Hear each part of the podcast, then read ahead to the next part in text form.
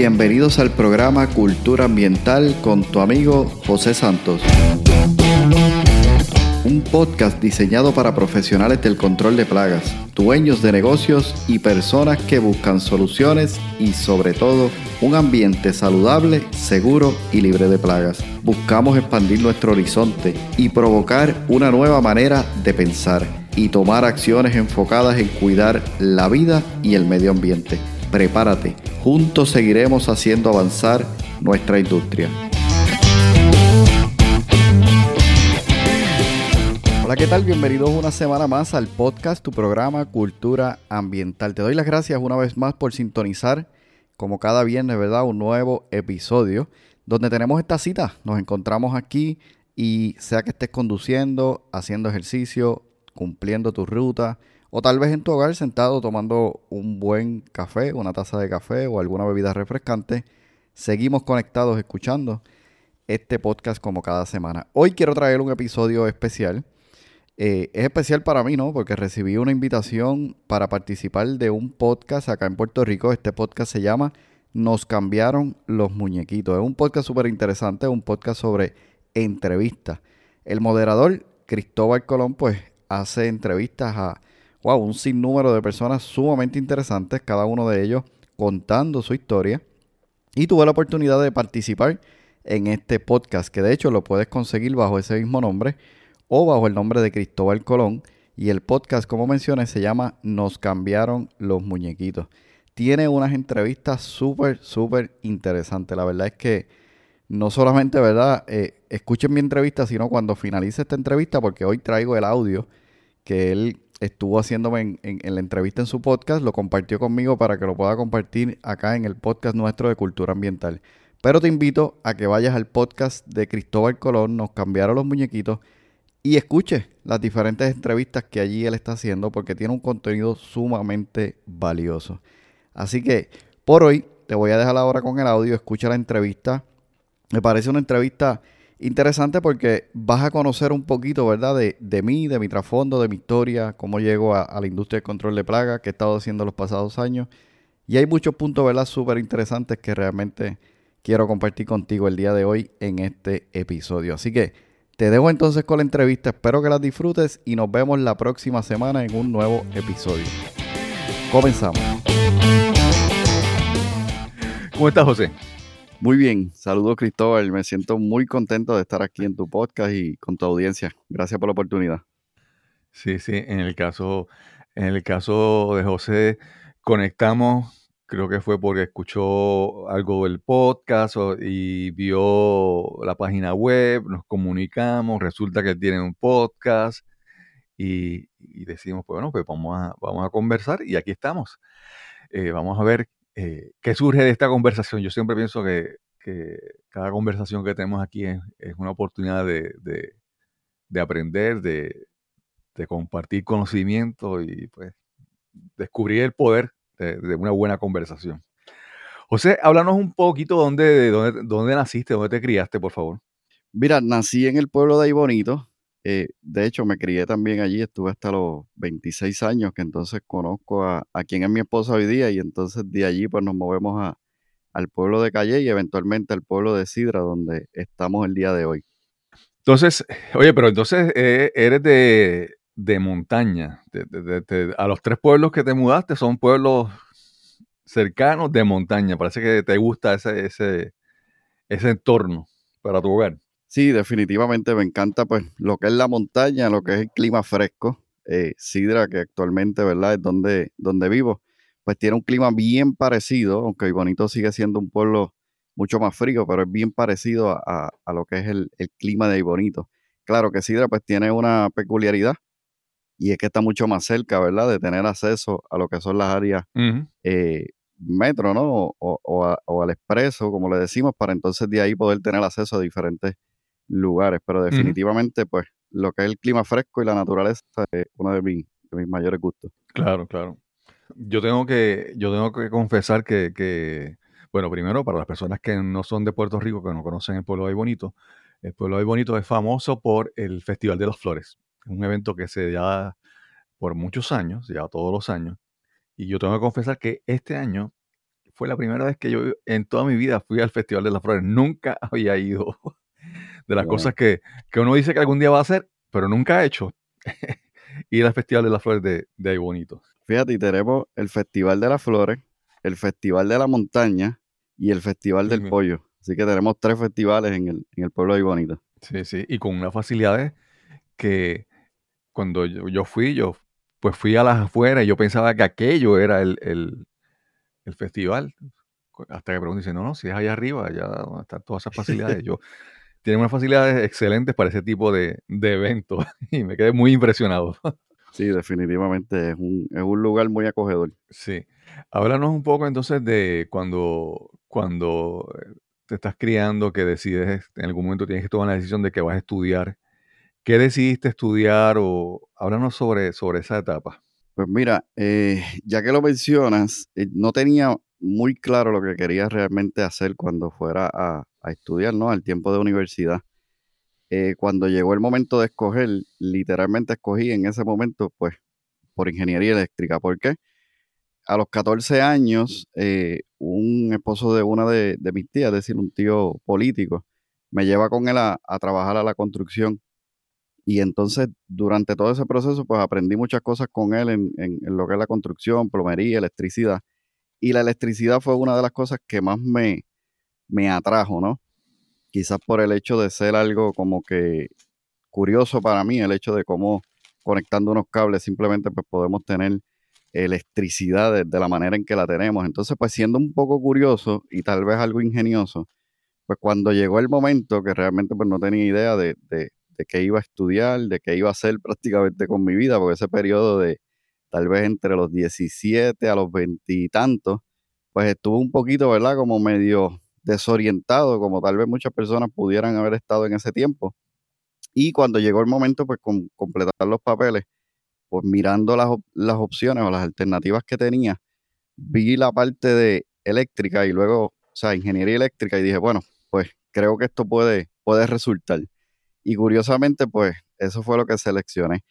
No estaba muy seguro, te digo la verdad. Eh, lo que me llevó luego a, a, decidirme finalmente fue algo que eventualmente descubrí que podía ser muy bueno o eventualmente si no lo sabía manejar podía ser en contra de mí, me explico algo que yo tengo es que si tú me dices, Cristóbal, mm, eso que tú quieres hacer no lo vas a lograr. Por ejemplo, eh, decido hacer un podcast y tú me dices, no, José, eso es muy complicado para ti. yo, ¿cómo? Ok, eso es lo que yo quiero hacer. Entonces, cuando yo empecé a compartir el hecho de que, mira, voy a estudiar ingeniería eléctrica, porque después te reúnes con la gente, tus vecinos, familiares, amigos, te preguntan. Y cuando empecé a comunicar que iba a estudiar ingeniería eléctrica, pues mucha gente decía, no, eso es muy complicado este, no deberías pensar en esa carrera. Eh, claro, no había sido un buen estudiante en, las escuelas, ¿verdad? Durante ese periodo no lo había tomado muy en serio y obviamente pues viendo eso, pues las personas intentaron cuidarme de, lo que venía. Eh, y eso pues me motivó mucho a dar el paso. Eventualmente pues eh, en la carrera o en los estudios pues fue un proceso duro y difícil porque no tenía ni hábitos de estudio, no tenía mucha conciencia realmente de lo que me había decidido por estudiar, pero a medida que fui conociendo y vi realmente entendiendo de qué se trataba, pues entonces eh, se llevó a cabo todo el proceso hasta finalmente pues graduarme como, ingeniero eléctrico.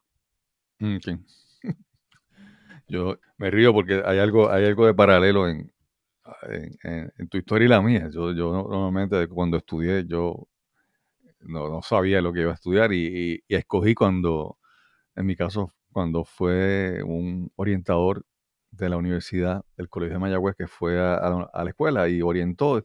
Cuando dijo los salarios, yo escogí simplemente la, profesión simplemente por los salarios. y, la, misma historia, no tenía buenos hábitos de estudio eh, y se me hizo, se me hizo difícil. Pero, pero aquí estamos. Algo, algo de, ¿verdad? De, por ejemplo, que estamos hablando de esos años universitarios, que a veces no sabemos esa indecisión y a veces nos vamos por un sitio y se nos hace difícil. Yo creo que hasta cierto punto eso como que va amoldando un poco nuestra, la personalidad de la, de la, de la, persona que está tomando esa decisión, que está pasando por esa etapa, porque yo, como te digo, todo, todo lo que tú vives en la vida se, se, aprende, se acumula, está en tu cerebro, es experiencia que de alguna, de alguna u otra manera van a modificar tu personalidad, tus valores, tu forma de trabajar. ¿Cómo lo ves? Ciertamente, definitivo, estoy 100% de acuerdo contigo, porque la persona que soy hoy, pienso, ¿no? A lo mejor me puedo equivocar, pero pienso que esa persona que soy es resultado de muchas decisiones que tomé en el pasado y una de ellas, pues, la carrera.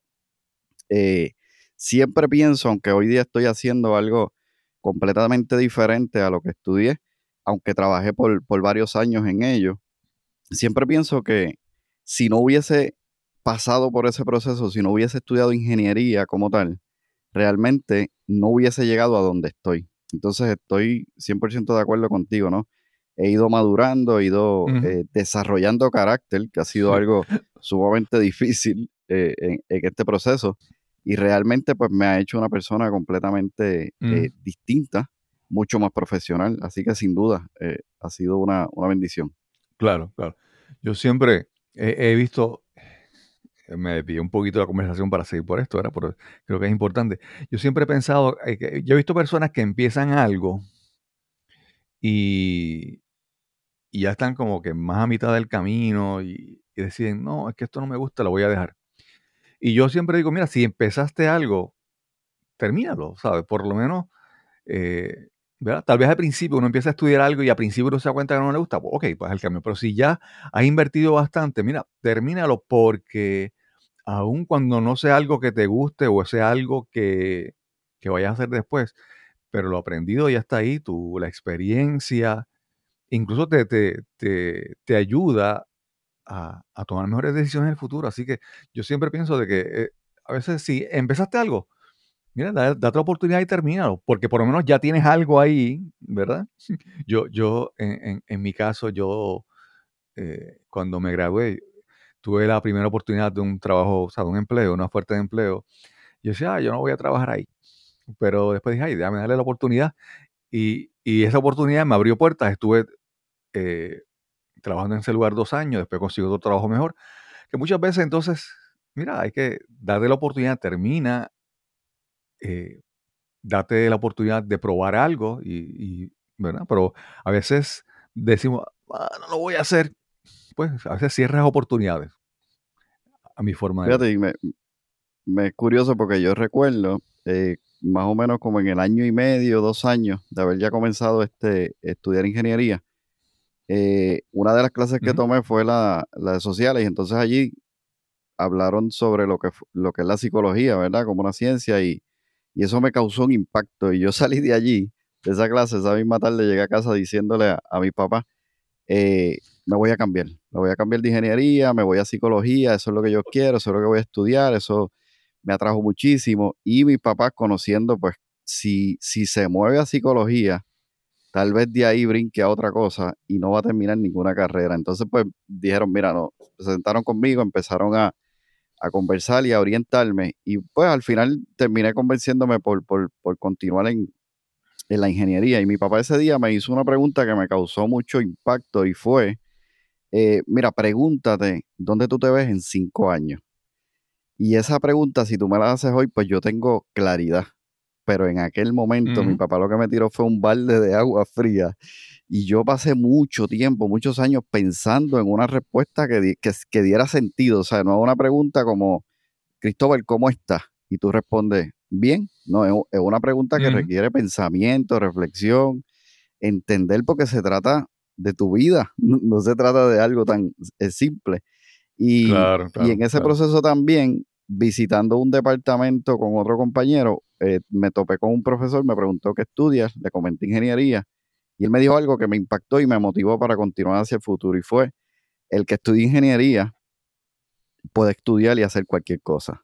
Y yo dije, wow, de verdad. Entonces, pues eso me motivó a decir, bueno, voy a terminar mi carrera, lo voy a tomar muy en serio, que fue lo que hice. O sea, los próximos eh, cuatro años, yo terminé mi carrera en seis años, y los próximos cuatro años desde ese momento yo desarrollé buenos hábitos de estudio, me dediqué realmente a entender lo que iba a hacer, porque si algo tengo es que si voy a hacer las cosas, deseo hacerlas bien, o sea, hacerlas correctamente como debe ser, no hacerlas por hacerlas. Entonces, pues, tomé realmente la carrera en serio y, me dediqué hasta final, finalizarla y, comenzar a trabajar en ello, que fue una buena experiencia, realmente lo fue. Claro, claro. Y es que cuando uno toma la decisión de estudiar algo, ya, hoy como que lo hemos extendido en esta parte de los estudios, espero que a alguien le sea de, de, provecho y de interés esto que estamos hablando. Pero es que muchas veces, sí, eh, y es que muchas veces tú estudias algo y tú no tienes una noción, o sea, en la academia es una cosa, en el mundo profesional es otra. Entonces, eh, tú a veces piensas en la profesión mientras estás estudiando, pero no tienes una idea clara hasta que no entras al mundo laboral, al mundo profesional. Entonces, ahí es que tú te das cuenta, ahí tú puedes tomar la decisión de que, ok, sí, no, voy a, voy a, moverme. Y en el caso de la ingeniería, eh, como mencionaste, el te dijo, si, si, después, si estudiaste ingeniería, puedes estudiar cualquier cosa. Otra cosa es que cuando los ingenieros, después que se gradúan y tienen una licencia profesional, tienen muchas vertientes por, por donde moverse. Así que el mundo profesional es distinto al académico y tú tienes una claridad mayor cuando estás ya en el mundo profesional, en el mundo laboral. ¿Cómo, ¿Cuál fue tu experiencia cuando te graduaste, empezaste a trabajar? ¿Dónde empezaste a trabajar y qué estabas haciendo? Mira, sabes que me, acabo de acordar de, algo que te lo menciono para que nos sirva, ¿verdad? Como dicen los músicos de pie forzado. Mi hijo se acaba de graduar, uno de mis hijos se acaba de graduar de sexto grado. Y entonces conversando, pues, preparándonos ahora para, para, el regreso de escuela, él menciona, eh, sabes que voy para séptimo y ahora soy el pequeño de los grandes. Porque antes en sexto estaba siendo el mm. grande de los pequeños. Y yo me quedé pensando en ese día, sí, e, es cierto. Pues resulta ser que cuando me graduó, yo estaba siendo el pequeño de los grandes. O sea, ya tenía ahora un diploma, ya tenía una carrera, pero mm. cuando salgo al mundo laboral, me encuentro con que, mira, yo no sé nada, no tengo experiencia, ahora qué voy a hacer. Pues tuve la bendición que comencé, comencé una empresa farmacéutica en el mismo pueblo de ahí bonito, el, eh, Baxter, donde prácticamente yo me gradué y comencé inmediatamente allí a trabajar para un proyecto especial para dos años. Y durante todo ese tiempo yo empecé a tener como una, una idea más clara de que realmente era lo que, lo que era el mundo laboral, como tú mencionas. Y me llevé muchas cosas muy buenas, pero también me llevé otras decepciones. Por ejemplo, mis papás trabajaban en esa empresa, trabajaron por casi 40 años desde que empezó e inició esa empresa en Ay Bonito. Y yo recuerdo cuando ellos me, me iban, iban por nosotros a la escuela, mi papá particularmente decía, oye, hoy hizo sol, llovió, ¿cómo estuvo el día? Y yo esa pregunta me chocaba, decía, pero ¿por qué él pregunta eso? Si él está a minutos de donde nosotros estamos en la escuela. Pues cuando llego a trabajar allí me doy cuenta por qué. Tú entras allí en la mañana y eso es un mundo y tú no sales de allí tal vez hasta la tarde, porque incluso allí tú almuerzas, desayunas y si te extiendes hasta la tarde, pues puedes cenar si quisieras. Y eso empezó a tener a mí como un problema porque yo me sentía este, e, encajonado ¿no? en un espacio donde no tenía cierta libertad de, poder salir, ver el sol, este, moverme, hablar con mucha gente distinta.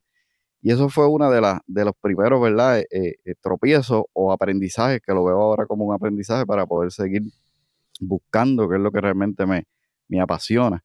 Entonces, en ese momento, eh, cumplí, ¿verdad? Con mi objetivo, me encantaba mucho, descubrí también que me gustaba mucho el, tema de proyecto. Tú sabes que una definición de proyecto es que tiene una fecha de inicio, una fecha de terminación, y en el centro pues hay un objetivo específico que cumplir.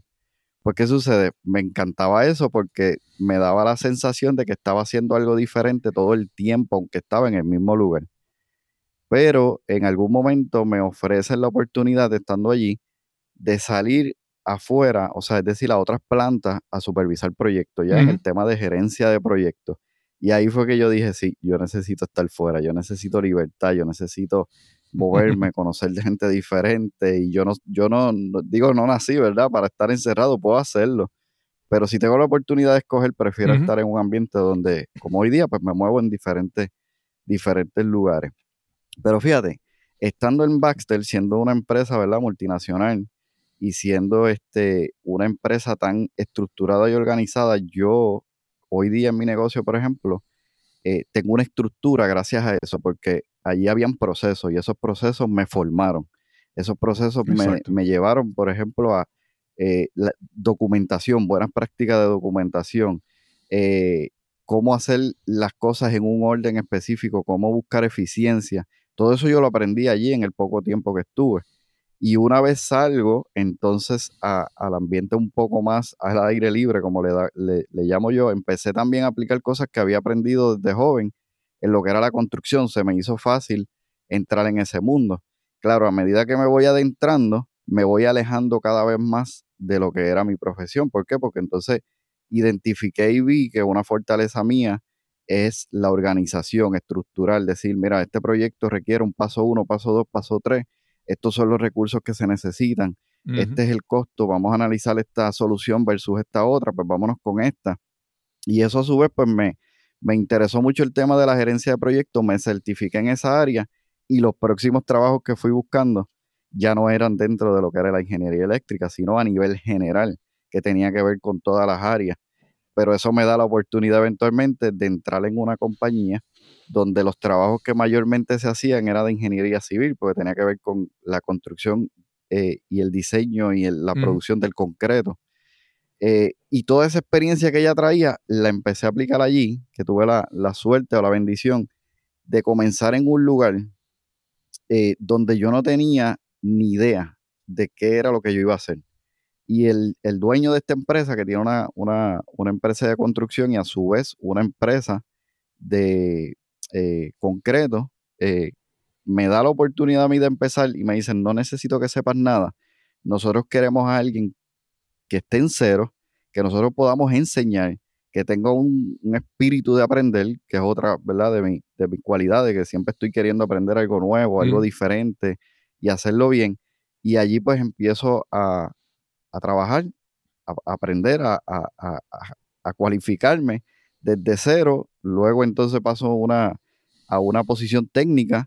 De una posición técnica entonces paso a una eh, supervisión, de supervisión a gerencia y en el futuro se dio la oportunidad que ese departamento que se estaba desarrollando en ese momento, departamento de calidad en el área específica del concreto, pues se desarrolló como un negocio.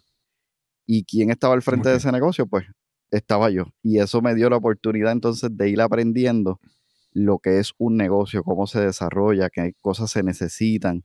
Eh, empecé, bueno, yo, yo pienso en esto y digo, yo me creía el dueño de ese negocio, porque tenía la oportunidad, claro, con, el permiso de los dueños. Pero incluso yo en conversaciones me hablaban y yo decía, no, soy, yo soy el dueño. Porque es que yo tenía esa identidad, yo sentía que era mío. Entonces, eh, empecé en, ese, en esta nueva etapa a experimentar lo que era un negocio, cómo se mueve, qué se necesita. Y aprendí mucho en ese sentido y eso pues me da paso también eventualmente a desarrollar eh, lo que es el negocio de control de plagas. Fíjate, eh, hay algo que mencionaste que, que, que tú decías el sentido de propiedad. Tú sentías un, ownership de la, de, la, de la compañía, como si fuera tuya. Y eso es una, obviamente no, era real, pero eso es un sentido o una sensación que, siempre es una meta que uno quiere que sus empleados se sientan dueños, ¿verdad? De la, de la tienda, del negocio, de, la compañía. Porque esa, ese ownership es, la, es, la, primero la lealtad y el segundo de que esos empleados van a, a velar por el crecimiento de esa compañía. Eso es algo que, uno quisiera poder alcanzar con todos los empleados que uno, que uno tenga. Eso, eso es muy, muy importante. Y algo que, mencionaste también es, y siempre yo lo digo, hay, hay, muchas, hay muchos conceptos que en el mundo profesional nosotros aplicamos a nuestro trabajo, pero lo dejamos como que allá en el trabajo solamente y no lo hacemos en nuestra vida. Y yo creo que nosotros debemos como que mezclar lo que es nuestra profesión con el trabajo. Por ejemplo, mencionaste la parte de eh, la gerencia de proyectos, manejo de proyectos y sistemas y organización. Y yo pienso que muchas veces en nuestras vidas tenemos que ver muchas cosas como si fueran un negocio o como si fueran un proyecto. Tenemos, queremos hacer algo, por ejemplo, para darte un ejemplo bien sencillo, queremos irnos de viaje a Europa en, un año, año y medio, pues manéjalo como si fuera un proyecto. Ponle, ponle una fecha, ponte unas tareas entre, medio, eh, ¿verdad? Y monitorealo, planifícalo y síguelo, dale seguimiento como si fuera un proyecto. Y, va, va, a ser la experiencia diferente, vas a alcanzar más cosas si tú empiezas a ver muchas cosas en tu vida como proyecto, ¿verdad? yo quiero hacer esto más adelante, quiero comprarme un carro nuevo. Pues mira, pues primer paso, voy a averiguar cómo está mi crédito. Segundo, eh, voy a, ver cómo corrijo algunos problemas de mi crédito para que suba la puntuación. Y, ¿verdad? y después voy a averiguar qué carro... Eh, la manera en que nosotros podemos utilizar cosas aprendidas en el trabajo, en la profesión y aplicarlas a nuestra vida, yo creo que es como que eh, profesionalizar nuestra vida. No sé si es el correcto, término correcto, pero aplicar términos de, como de proyecto y pensar que nuestra vida es el proyecto más grande que tenemos nosotros. Sí, lo es. Y yo añadiría eso, entre más rápido tú aprendas a hacer eso, mucho mejor y mucho más fácil y más sencilla, no fácil, más sencilla va a ser nuestra, nuestra vida, que es el proyecto más grande definitivamente. Sí. Y algo también, yo, que ahora que tú lo mencionas, yo a veces he mirado eh, voy así, voy a un negocio, voy a un comercio o, en algún lugar y veo a una persona que tiene, vamos, yo, que yo miro y digo, esta persona tiene una gran oportunidad de negocio, tal vez tiene un producto diferente, nuevo, único, ¿verdad? O esta persona tiene algo que, un talento, pero en la manera en que lo manejan, tú dices, mm, tendré una mina de oro en, en, sus manos, pero no, la, pero no la sabe manejar. ¿Por qué? Porque no hay esa, eso que tú mencionas, ¿verdad? Esa parte de organizar, de, de, analizar las cosas. Eh, hay gente que es como que vendo, gasto el dinero, compro, gasto, vendo. Entonces, eh, aun cuando tengan buenas oportunidades, si no hacen el, el, approach, el, el, enfoque adecuado a su negocio, como que no, no van a salir, no van a sacar los pies del plato, como dicen aquí en Puerto Rico. Fíjate, quizás tiene, eso tiene mucho que ver y en algún momento, ¿verdad? A mí me pasó algo, eh, ¿verdad? Similar a lo que mencionas. Yo, yo lo, lo, veo como que tiene que ver con la estima que uno tiene de sí mismo, ese valor que, que tú te das a sí mismo. Y, y, obviamente eso es lo que tú proyectas. Entonces, pues hay personas que se les hace muy fácil, se les da muy, muy sencillo, tal vez porque se criaron en familias eh, que eso era lo que se veía. O sea, yo a veces voy a lugares y veo jóvenes que nada más de cómo se expresan, cómo me reciben, yo digo, este muchacho tiene una oportunidad grandísima porque sus padres se encargaron en enseñarles, en ser educados, en que ellos tienen un valor. Entonces cuando tú llegas, si volvemos atrás a lo que hablábamos, si tú llegas ahora no muy seguro de lo que quieres hacer con tu vida, eh, encima de eso no estás, eh, o sea, no tienes una estima saludable, eh, te crees muy poco o peor aún, te crees mucho, pues todo eso va a influir en cómo te ve la gente. Eh, yo escuché hace un tiempo una, una charla y de, esa charla yo saqué lo que yo le llamo la fórmula de la voz. Y es porque son tres palabras que comienzan con la O. Eh, y la persona más o menos lo dirigía en que tú, eh, las personas te observan. De esa observación que ellos hacen se forman una opinión. Y de esa opinión, cuando surgen las oportunidades, ellos van a pensar en ti.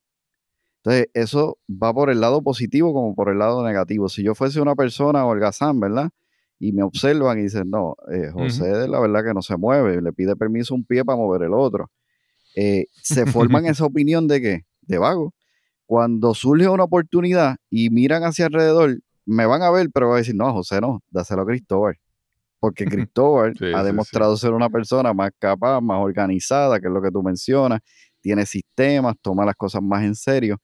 Y e, ese elemento es un momento importante y nosotros trabajar también con lo que es nuestro ser, con nuestra estima, para tener una estima saludable, darnos el valor adecuado, no creernos más ni menos. Realmente eso va a hacer una gran, gran diferencia en, en, nuestra vida, en los negocios y en las oportunidades que nos surjan a nuestro alrededor. Sí, sí. Mira, ahora que estábamos hablando de eso, fíjate, yo trabajé 25 años en el mundo de la ingeniería. Salgo y decido hacer algo completamente desde cero. Y entre las cosas que empiezo a hacer es hacer un podcast. Yo puedo mirar, por ejemplo, periodistas, personas que están en el mundo de la televisión, tienen un montón de experiencia y que yo no tengo, ¿verdad? Yo decido un momento empezar a hacer un podcast para entrevistar, pero no es para entrevistar, es para tener conversaciones porque yo no tengo esa habilidad. La voy desarrollando en el camino.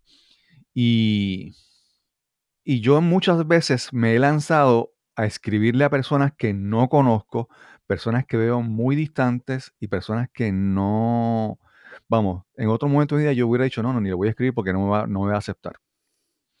Y, y como yo eh, eh, me gustó lo de, lo de la fórmula de la, de la O, ¿verdad? Cómo esas personas pues acceden a, conversar conmigo. Por ejemplo, la fórmula de la O. Yo veo una persona, le envío una invitación. ¿Qué es lo primero que la persona hace? Va, observa, busca el podcast, escucha, busca el, la página web, ve el sistema que yo tengo, ¿verdad? El, sistema para agendar las entrevistas y todo eso. Y eso, mm, la gente observa, opina, ¿verdad? Se crea su opinión sobre, sobre, mí, sobre el podcast. Y si se da la oportunidad, o sea, si se da, si es propicio, me dan la oportunidad. Así yo he entrevistado, por ejemplo, hace, hace mucho tiempo yo entrevisté a, Oscar Feito de España, un señor que tiene un podcast que tiene millones de descargas. Y, él me lo dijo. Yo, cuando tú me invitaste, cuando yo entré y vi tu sistema, o lo como estabas organizado, yo dije, ok, acepto. Y hace, hace un tempito entrevisté a, Joe Navarro, que es un, señor, un ex agente del FBI, experto en lenguaje corporal y, en negociaciones. El tipo tiene 14 libros en Amazon. Y, yo lo veo en, en, Tech Talks y lo veo en, en, en Harvard, Harvard Business School y todas esas cosas. Y le escribí y él aceptó. Entonces, nuevamente, eso, eso que tú eso que tú creas alrededor de ti, esos sistemas, esa, esa atención, te ayuda a ir creciendo. Tal vez tú no te sientes que todavía tú eres capaz, o todavía tú no te sientes que eres bueno suficiente, pero tú vas creando esta estructura, este, vamos a decir, este eh, armazón, este andamiaje alrededor tuyo que te va a ayudar a crecer y crece contigo, ¿verdad? Todos estos sistemas, todas estas cosas que tú vas... Mira, yo siempre digo, yo veo gente que, que, que, por ejemplo, tienen una, una propuesta bien chévere, un proyecto bien chévere, y digo, ¿y cuál es tu página web? No, yo no tengo página web, o no tengo... ¿Y qué tienen? Pues Instagram. Entonces, nuevamente, en la manera en que uno va construyendo una infraestructura alrededor de uno que apoya a uno en su crecimiento, yo creo que eso es súper, súper valioso. Sí, definitivamente. Y fíjate, apuntando a lo que menciona, eh, yo fui a un lugar y de allí eh, pues quise investigar un poquito más, ¿verdad? Sobre esa empresa a la que le estaba dando el servicio. Eh, pura energía. ¿Qué sucede? Que de ahí llegué, en la búsqueda de información de ellos, llegué a tu podcast porque tú habías entrevistado a José García. Entonces me escucho la entrevista y dije, wow, qué, entrevista súper interesante.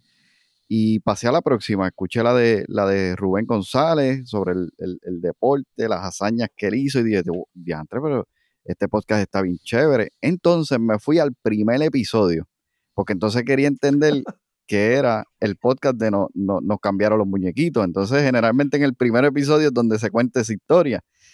Y allí escuché y dije, este, este episodio está bueno la iniciativa que este, esta persona tiene está tremenda, déjame buscarlo. Entonces busqué la página web y me encantó aún más. Y dije, wow, se ve bien profesional, está, tiene muchos episodios. Y luego fui al área de contacto y aquí esta es la parte clave. No porque tú y yo estemos conversando hoy, sino porque la, la diferencia entre uno lograr algo y no lograrlo es ese espacio entre lo que quieres hacer y hacerlo. ¿Y qué yo hice? Mira, déjame escribir. Puse mi nombre, mi email, Saludos Cristóbal, estuve escuchando el podcast, y para sorpresa mía, cuando yo llego en la tarde a la oficina, estaba el email, eh, una respuesta en el email. Y yo dije, ah, diantre, mira, me contestó. Comenzamos una plática y mira dónde hemos llegado. Entonces, si tú que estás escuchando este podcast tienes algo pendiente por hacer, mi, mi consejo el día de hoy es hazlo.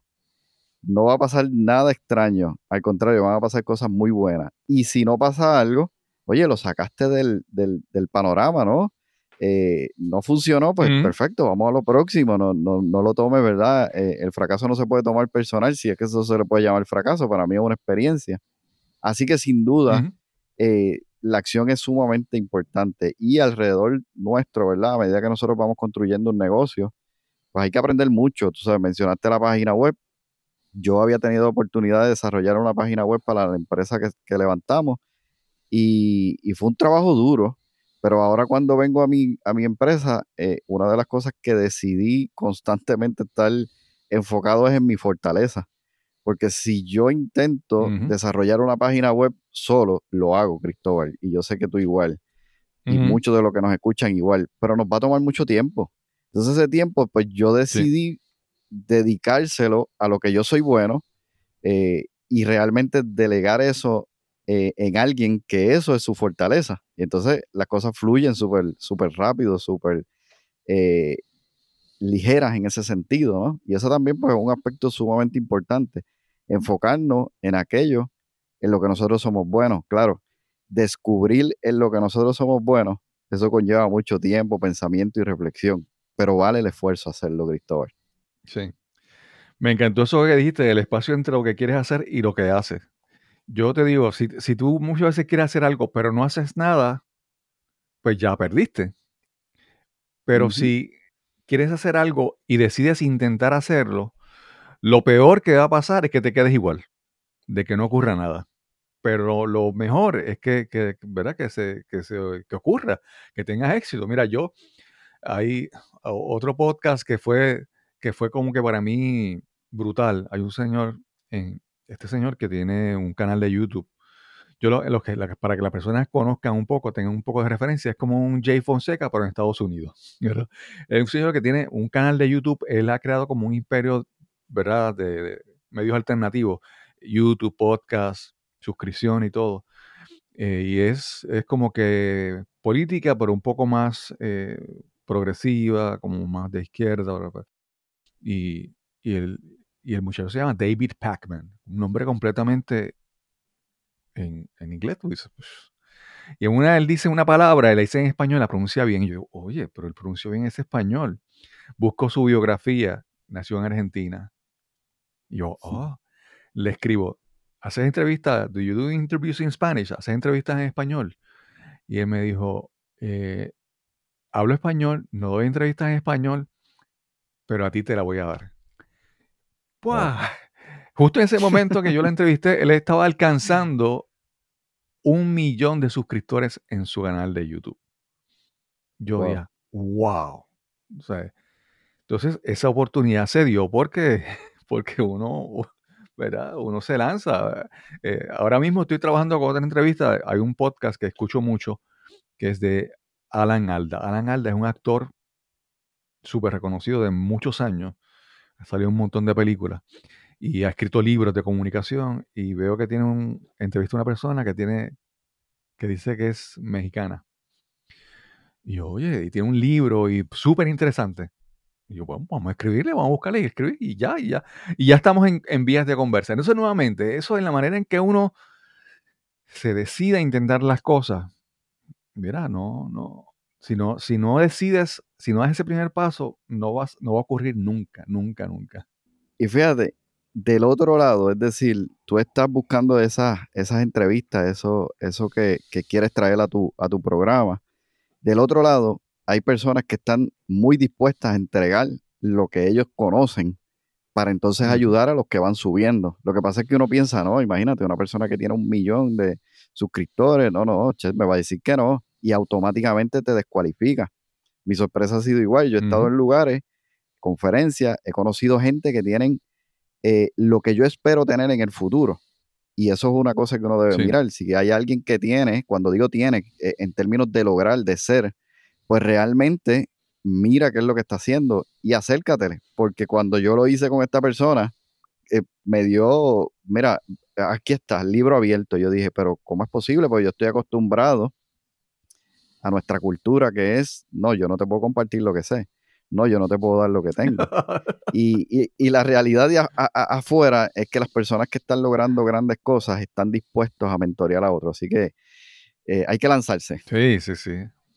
Sí, sí, definitivamente. justo, mira, yo te hablo con toda sinceridad. Cuando uno, cuando el primer contacto que yo tengo sobre ti es, es, las primeras palabras que había era control de plagas. Entonces, que, nuevamente, lo que estamos hablando, observar opinión y oportunidades, ¿verdad?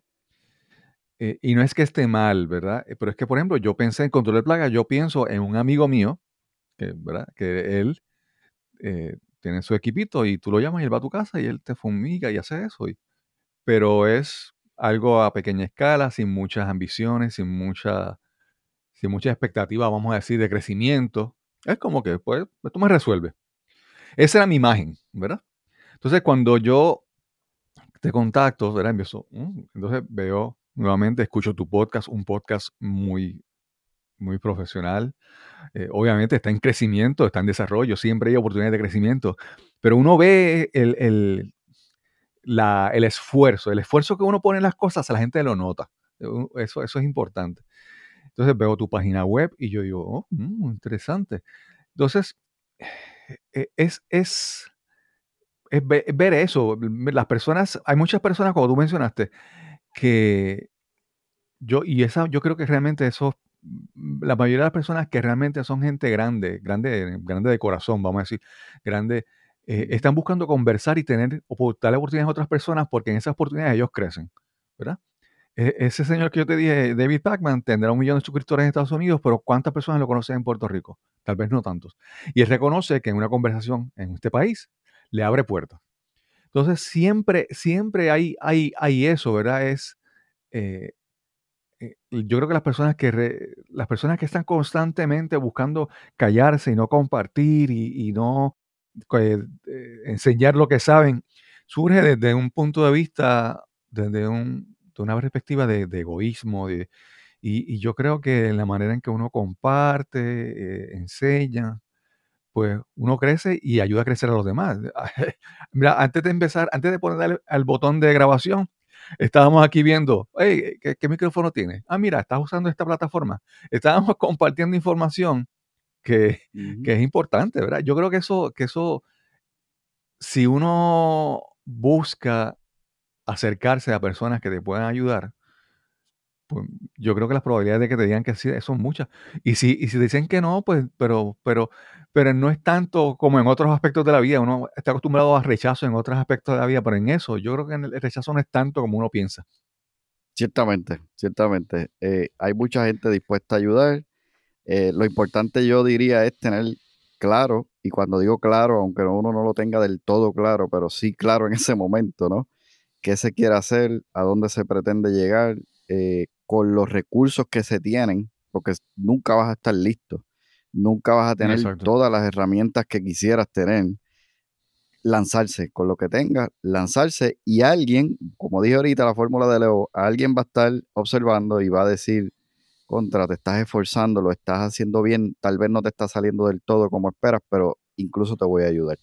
Y eso es lo importante, fíjate, eh, hay que mojarse los pies para que el, el, mar rojo no se abra. Si no nos mojamos los pies, no va a suceder, no va a suceder eso. Entonces, no podemos estar en la orilla esperando que se abra. Hay que lanzarnos y eso es lo que nos va a llevar a, despertar grandes éxitos. Sí, sí. Fíjate, yo te quiero decir que yo pienso que estas personas, las, estas personas que hemos hablado ahora, las personas que son, que pueden ser mentores, que dan oportunidades, personas que tú, de las que tú quieres aprender, yo creo que estas personas, lo principal es que ellos no quieren perder su tiempo ellos están dispuestos a dar su tiempo, a compartir su conocimiento, pero en personas en que ellos vean potencial y que puedan ver resultados. Yo, yo así pienso, yo, a mí me encanta ayudar a personas que yo veo que crecen con lo que yo les ayudo, con lo que yo les doy. Con personas que yo les, mira, con personas que me preguntan y después no hacen nada, ay, mira, me, frustra, me, frustra realmente. Y la manera en que si alguien ve en ti ese potencial, si ve la capacidad de crear resultados, esa persona te va a apoyar. Pero recuerda que ese apoyo es porque esa persona vio algo en ti, esa persona, ese apoyo te tiene que levantar un poco más la autoestima, decir, wow, mira, él confió en mí, déjame entonces reciprocarlo con resultados, aprovechando lo que él me da, vamos a decirlo de esa, de esa manera. José, eh, no hemos llegado todavía a la parte de tu último negocio, que esa transición yo todavía no entiendo cómo llegas al mundo del control de plagas. Si es, vamos a decir si ese es el, término correcto o si hay un término que tú debas decirme que cómo se dice ese, esa, esa, esa área de tu negocio. Sí, sí, eh, eh, control de plagas, definitivamente esa es la, esa es la manera adecuada. Hoy día yo me considero ¿no? como un profesional del control de plagas. Este, porque mencionaba, ¿verdad? Alguien que hace eh, algún tipo de servicio con su equipo y generalmente pues se, se los conoce como fumigadores, cuando fumigadores pues realmente, desde mi punto de vista, ¿verdad? No es el mejor término, porque fumigación es una, un método dentro de lo que es el, control de plagas. Pero mira, te cuento cómo, cómo llego hasta este, cómo llego hasta el negocio, ¿no? Te comenté que estuve en la industria farmacéutica, luego con lo, lo que fue la gerencia de proyectos, me fui adentrando en, en, en, en la construcción, trabajé para, para varias empresas eh, que tenían que ver con, con la construcción, e, específicamente en urbanizaciones y desarrollo de urbanizaciones. Y en una de esas empresas que trabajé, eh, era un negocio que estaba eh, creciendo. Entonces, pues vi la oportunidad de, estar en esta empresa precisamente por eso, porque era un, crecer junto con la empresa. Mm. Pero en el paso del tiempo, por decisiones, ¿verdad?, que estuvieron fuera de, control de, del dueño incluso, porque no se llegaron a pagar muchos de esos proyectos a tiempo y cuando no hay efectivo en un negocio, pues se afectan muchas cosas. Pues uno de los resultados fue que yo me quedé sin empleo. Y ya estando sin empleo, pues básicamente necesitaba eh, ingresos porque ya estaba casado y con hijos. Entonces ya no era lo mismo cuando estaba joven, eh, ganando buen dinero y si se acababa un proyecto y se tardaba cuatro meses, pues yo no tenía problema. Pues ahora había una responsabilidad mayor. Entonces en ese periodo, mi cuñado, el hermano de mi esposa, yo digo que más preocupado por ella que por mí, pues se acerca y me dice, mira, yo estoy desarrollando, o sea, tengo hace tiempo un negocio que lo hago pues durante las tardes y en los fines de semana, tal vez como mencionaste de tu amigo. Y, y, tú puedes hacer esto porque tú eres una persona pues responsable y podrías estar bajo mi sombrilla en mi compañía para que puedas hacer lo mismo y generar unos ingresos. Entonces dije, pues seguro que sí. Empiezo con él, él me dijo, pues mira, te quiero el sábado en casa para que vengas y ese día él tenía lo, necesario y lo esencial para dármelo eh, para que yo comenzara. Y, luego que me dio una explicación teórica de lo, que, de lo que debía estar haciendo, me lleva con él a su ruta y entonces pues básicamente ese día yo cojo un, seminario intensivo de qué es lo que hacía un, profesional de control de plagas. Y de ahí regreso con la idea de empezar a desarrollarme, empezar a aprender y empezar a, a vender el servicio. ¿Qué sucede? Que pasado tres meses surge una oportunidad de empleo y yo decido tomar esa oportunidad de empleo y en esta oportunidad de empleo, que fue la que te mencionaba, que estuve por más de seis años en lo que fue eh, el desarrollo, ¿verdad? Yo desarrollándome como técnico, supervisor, luego gerente y desarrollando mm. eh, ya esta, esta división como un negocio propio, pues, ¿qué sucede? Empiezo, pero realmente había algo que me impactó en lo que era el control de plagas y decidí al mismo tiempo como él, hacerlo en las tardes y durante los fines de semana. Y eso me permitía pues tener una alcancía, yo decía en ese momento, porque si yo iba de viaje, yo tenía un dinero extra. Si venía Navidad, yo tenía un dinero extra. Si venían las vacaciones de verano, lo que fuese, pues yo tenía ese, ese dinero que no tenía que tocar de mí, de mis ingresos. Eh, a medida que va pasando el tiempo, me voy enamorando del, del hecho de lo que es el control de plaga y me fui certificando, fui tomando cursos. O sea, yo me fui desarrollando paralelo a mi carrera. Porque, pues, en algún momento algo podía suceder. Además, me había gustado lo que estaba viendo. ¿Qué sucede? Va pasando el tiempo y yo voy hasta cierto punto, pues, ya dominaba lo que estaba haciendo, aunque cada día habían retos diferentes, pero empecé a perder como que ese, ese sentido de, de importancia, tal vez como que ya no lo veía igual y decidí que quería hacer algo diferente. Y empecé a buscar oportunidades de negocio. Entonces hice negocios de, de venta, negocios de multinivel. Estuve también en algún momento en lo que son los servicios financieros y allí pues vendía seguros de vida. Y todo eso me iba nutriendo, me iba dando unas experiencias, me ayudaron mucho porque si algo te comento, si alguien que escucha este podcast o mi podcast eh, me conoció en la infancia, va a decir, no, no puede ser él. Porque es que yo, yo, yo soy bien introvertido, yo no, no, no, no tenía esa habilidad para hablar en público, para vender, para, para salir a interactuar con gente que no conozco. Eso es, es sumamente difícil, lo fuimos modelando, modulando en el camino, porque realmente pues lo deseaba hacer, pero tenía mucho miedo, tenía mucho temor, muchas inseguridades. Entonces a medida que fui aprendiendo, desarrollándome con todas estas experiencias, que muchas de ellas perdía dinero, perdí, muchos dirían que tiempo, pero realmente obtuve muchos beneficios a lo largo. Entonces, sigo en el proceso eh, buscando nuevas opciones de negocio eh, y nada, nada como que no, no hacía clic conmigo. Y el último fue el, desarrollar un café. Yo soy también un apasionado por el, por el café, empecé a, a, conocer el tema del café. Eh, en un momento mi esposa me vio muy tenso, muy abrumado y me regaló un, curso básico para, para barista. Y ese curso básico pues me, ¿Con, me, me dio esa energía. ¿Con quién lo tomaste? Eh, tomé allá en Cial, en el Museo, de, en el museo del Café. Allá tomé ah, ese primer curso con Café Rama también tomé otro y eventualmente en la escuela de barista también estuve por ahí un tiempo, aunque no necesariamente completé todo el proceso. ¿Y qué sucede después? Pero, pero, que te interrumpa, porque es que, es que las casualidades me sorprenden. Yo estuve en el Museo del Café este fin de semana, yo nunca había ido. allá. me sorprenden las casualidades. sigue, sigue. entonces, en un momento yo entrevisté en el podcast a, Erika Reyes Ocasio, creo que es la de la Escuela de, de escuela de Baristas también. Sí. Adelante, sigue. Sí, sí. Entonces, pues el café siempre me, ha gustado ese tema, eh, es como una pasión y mi esposa trabaja para una empresa de servicio de alimentos. Entonces dijimos, ¿por qué no hacemos un coffee shop? Pues vamos a hacerlo. Entonces empezamos a prepararnos, empezamos a buscar local, llegamos a tener eh, un lugar donde ya iba a ser el, coffee shop y básicamente ya empezando con, el tema de los permisos y todo lo demás, el dueño del local se echa para atrás y decide que el local se lo va a dar a un amigo que también quiere hacer un negocio similar y él sentía pues que quería ayudarlo. Y eso pues fue un golpe fuerte, perdimos dinero, perdimos tiempo, eh, pero realmente me di cuenta luego, y claro, el, café no es una idea que haya, se haya ido al olvido, hay algo por ahí todavía cocinándose y en algún momento puede que surja algo, no necesariamente como un coffee shop, porque hoy día sabrás que hay mucho coffee shop, cuando estábamos nosotros iniciando, pues no había tantos como hoy, y todos muy buenos, la verdad. Eh, y estamos dándole vuelta a qué otro tipo de concepto se puede desarrollar. Pero entonces ahí yo caí en una en un nivel bajo de, de, en cuestión de emocional, ¿no? De, ah, realmente pues esto no, no funciona, yo voy a tener que quedarme acá por, por, todo el tiempo.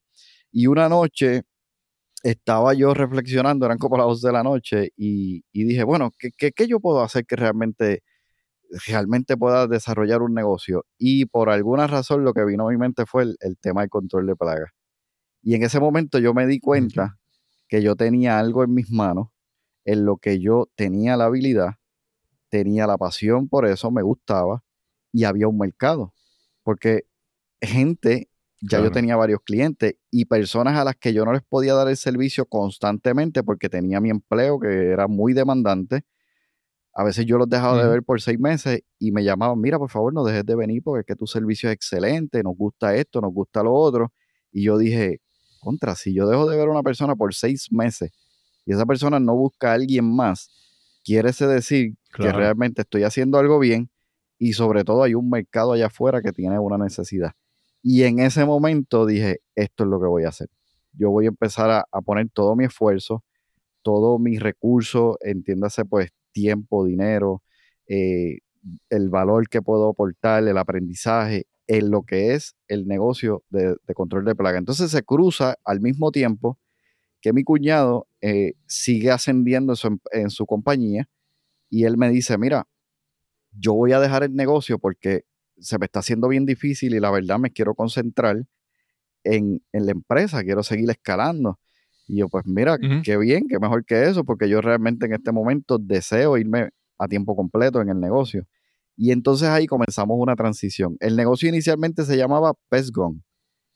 Eh, yo queriendo, ¿verdad?, mantener ese nombre, porque ya teníamos unos clientes que lo conocían y además, ¿verdad?, mi cuñado lo había levantado con ese nombre, pues quería mantenerlo. Pero cuando fuimos a hacer la transición fue bien difícil. Eh, el cambiar los nombres y nos pusieron mucho pero, yo dije, mira, yo voy a empezar con un nombre distinto, pero conversando con un amigo se lo comento y él me dice, chico, eso es bien fácil. Tú vas a coger, le vas a poner aquí, mira esto, Pez Be Gone. Le vas a dar más fuerza al nombre, se va a ver hasta mejor y entonces eh, vas a mantener el nombre tal como lo tenía tu cuñado. Y yo decidí entonces poner el solution porque consideraba que, bueno, Pez Be Gone, las plagas como que se van, huyen, Pero entonces, ¿qué yo hago? ¿Qué yo soy? Bueno, yo soy solución para que entonces las plagas se vayan.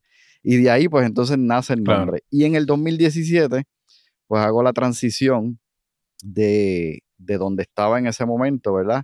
Trabajando para, para, para el negocio de, de servicio de, de, control de calidad del concreto, para entonces irme a mi empresa. Y, y hasta ahí, pues eso nos ha traído hasta el día de hoy.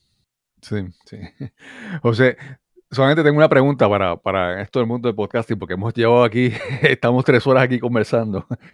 Y, es que, mira, eh, yo pienso que lo que es plaga para alguna persona no es lo mismo para otra persona. Eh, aquí hay mucha fobia, muchos temores.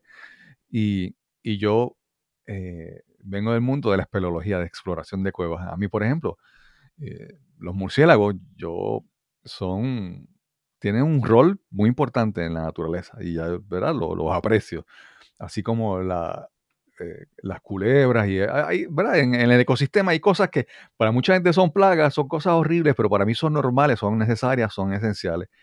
Y, yo decía, cuando yo, de las primeras cosas que yo, que, yo vi, yo dije, bueno, control de plagas, y vi que escribiste algo de murciélago. entonces, el enfoque que tú escribiste sobre los murciélagos, y dije, oye, eso me pareció interesante. ¿Por qué? Porque quiero que me hables sobre eso, porque hay cosas que, la gente son, obviamente son molestosas en su hogar, ¿verdad? Pero, pero son necesarias. Por ejemplo, tener abejas cerca de tu casa puede ser peligroso si tienes niños, pero las, las abejas, ¿verdad? Son necesarias. Entonces no es cuestión de eliminarlas, es cuestión de sacarlas y buscar una solución, moverlas a, otro lugar. Háblanos un poco de esa, ¿verdad? Esa percepción de lo que son plagas y cómo tú manejas responsablemente algunas de estas. Sí, fíjate, el término plaga básicamente eh, se da cuando ya sea insectos o algunos mamíferos, como es el caso de los murciélagos, los roedores, eh, comienzan a causar daño. Daño pues sea a la salud, daño a la propiedad, como es el caso también de las termitas. Las termitas tienen una función de descomposición, ¿verdad? De, de materia orgánica. Pues en un bosque eso es sumamente beneficioso pero cuando están en nuestra propiedad, que comienzan a hacer daño a aquello tan valioso para nosotros como pueden ser nuestros hogares, pues ahí sí se convierte en una plaga. Entonces, el enfoque nuestro, ¿verdad? Ya que lo mencionas, en Pest es justamente eso, es atender el problema de plaga para que no haya un problema en la salud, en la propiedad de las personas que nos contactan, pero al mismo tiempo vamos creando conciencia de lo importante que son muchos insectos. El caso de la abeja es, un buen ejemplo.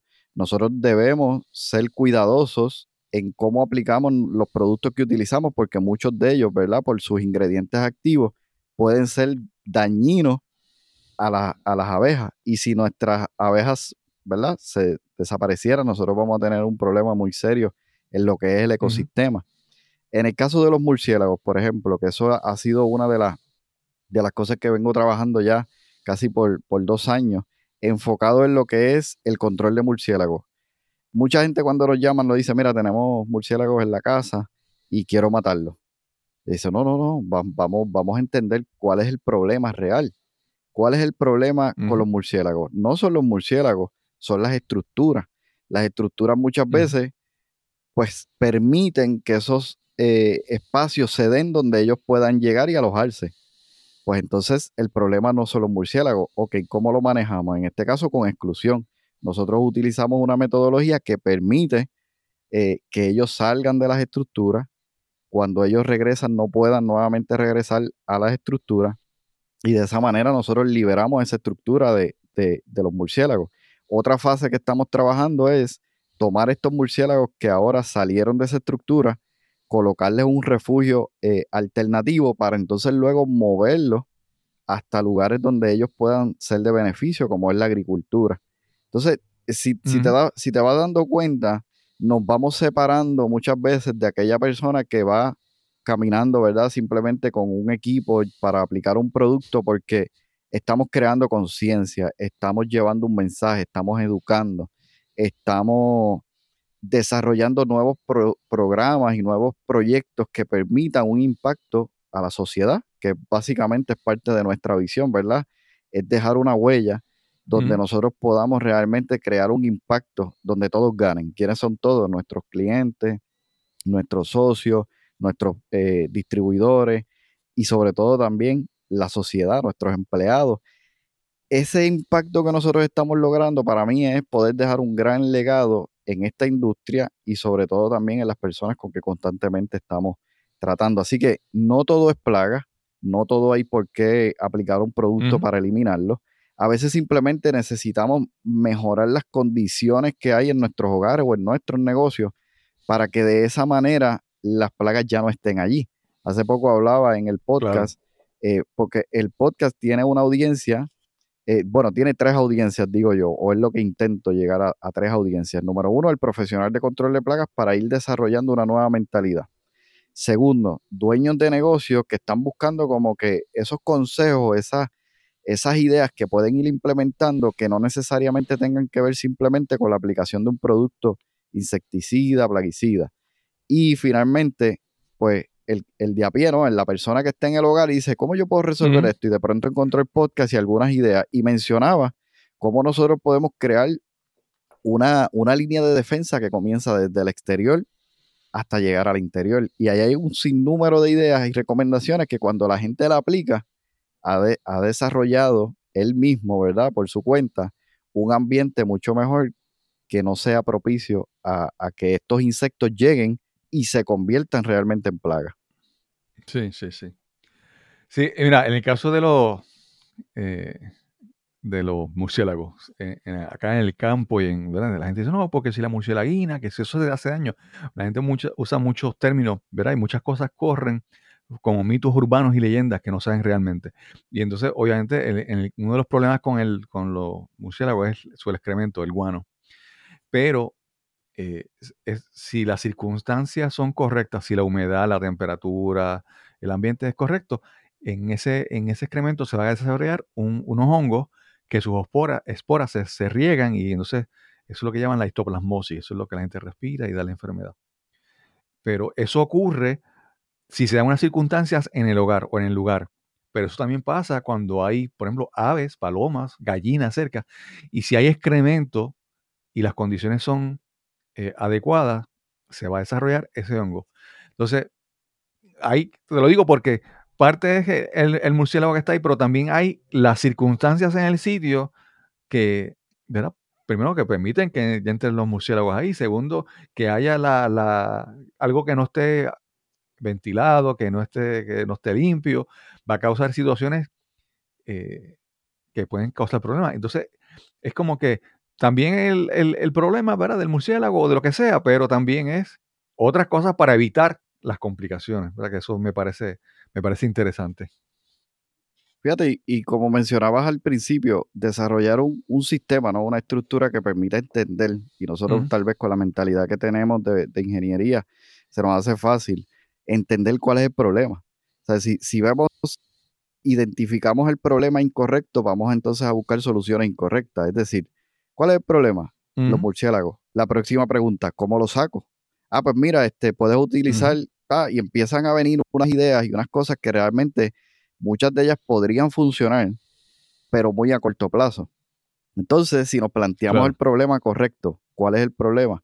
El problema es que en esta estructura, y como tú bien mencionaste, hay unas condiciones ideales que favorecen a que esto esté aquí. Ah, pues entonces vamos a enfocarnos en buscar las soluciones para que esas condiciones se, se vayan, es decir, las elimino de manera tal que entonces ya puede eliminar eh, lo que creo que es el problema, que en este caso podríamos pensar que son los murciélagos.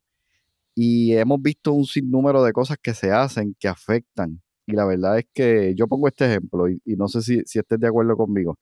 Yo le pregunto, ¿te gusta la tequila? Dice, sí, me gusta la tequila. Pues hay que cuidar a los murciélagos, porque los murciélagos son quienes polinizan en la noche la flor de agave. Entonces nosotros tenemos que cuidarlo, oye, ¿verdad? Y entonces empezamos un proceso de educación, que yo creo que es donde está la clave, educar. Le diste, por donde le gusta. Definitivamente, porque mira, si no te mueve algo, eh, no te causa un dolor, no te causa una motivación a ti particularmente, tú puedes ver que sí, que está buenísimo, está chévere, pero mira, mejor métele lo que haya que meterle para sacarlos de allí.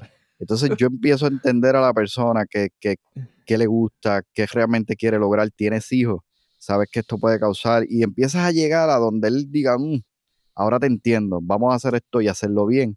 Y ahí entonces el, proceso pues se logra, se logra cumplir. Sí, sí.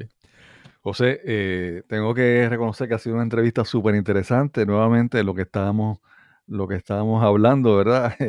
De que independientemente de lo que uno haga, es como uno lo haga, ¿verdad? Como tú, por ejemplo, eh, tomas tan en serio eh, tu área de, especialidad, cómo te dedicas a educar, tú quieres crear tu podcast, tu página web, es, es todo eso que refleja que dice, wow, esta persona está comprometida tomando en serio lo que hace, que no es simplemente como que, como mencionamos el ejemplo al principio de esta persona que, que va por ahí a tu casa y te hace el trabajito, pero lo importante es que él coja su dinerito ya y no hay, no hay una expectativa mayor, no hay una visión más, más grande en lo que hace, ¿verdad?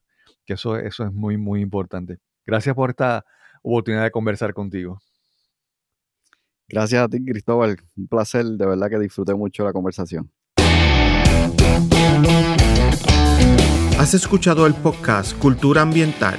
Para más información visita nuestra página web culturaambientalpr.com. Allí encontrarás información sobre este tema y sobre otros temas de interés. Cultura ambiental, impactando la industria del control de plagas.